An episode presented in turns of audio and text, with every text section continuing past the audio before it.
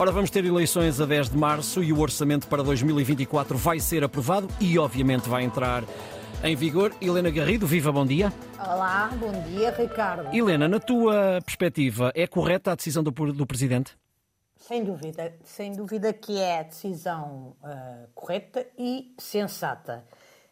Não é isenta de riscos, obviamente, mas concilia bem todos os objetivos, que é devolver a palavra aos eleitores depois desta tempestade e até destes casos que nós, desta, toda esta informação que nós temos vindo a, a receber e que nos deixa boquiabertos, com dinheiro em notas de mais de 70 mil euros no gabinete ao lado do, do Primeiro-Ministro.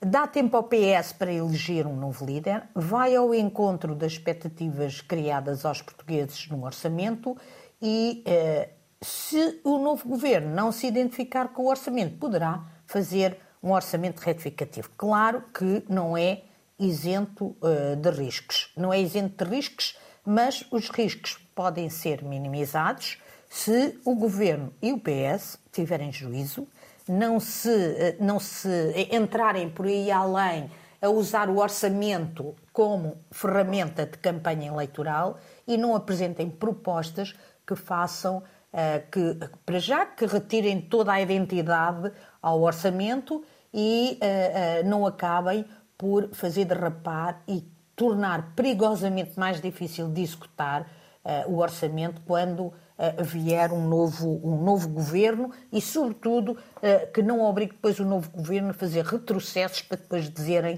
que foi preciso, que, que são diferentes, que fazem retrocessos, que querem austeridade. Esperemos que não seja isso, já basta os danos que têm feito à democracia em Portugal.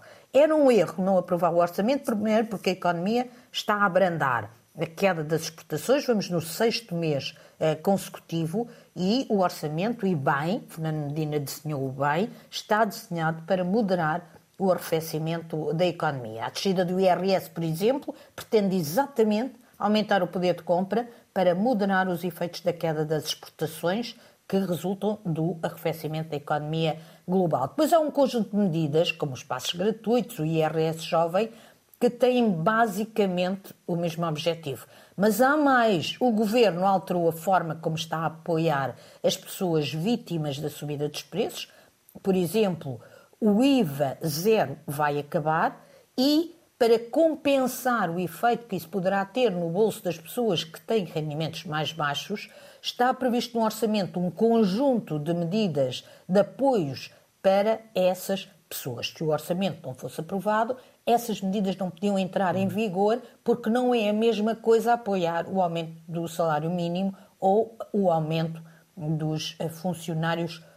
Mesmo este aumento dos funcionários públicos, Ricardo, deixa-me dizer-te uhum. o seguinte: deviam ter esperado que, de, pela decisão do Presidente da República, porque não havia dotação orçamental para uhum. este aumento dos funcionários públicos. Uhum. Espero que o Governo não uh, caia na tentação de usar o orçamento uhum. para. Volto a dizer isso.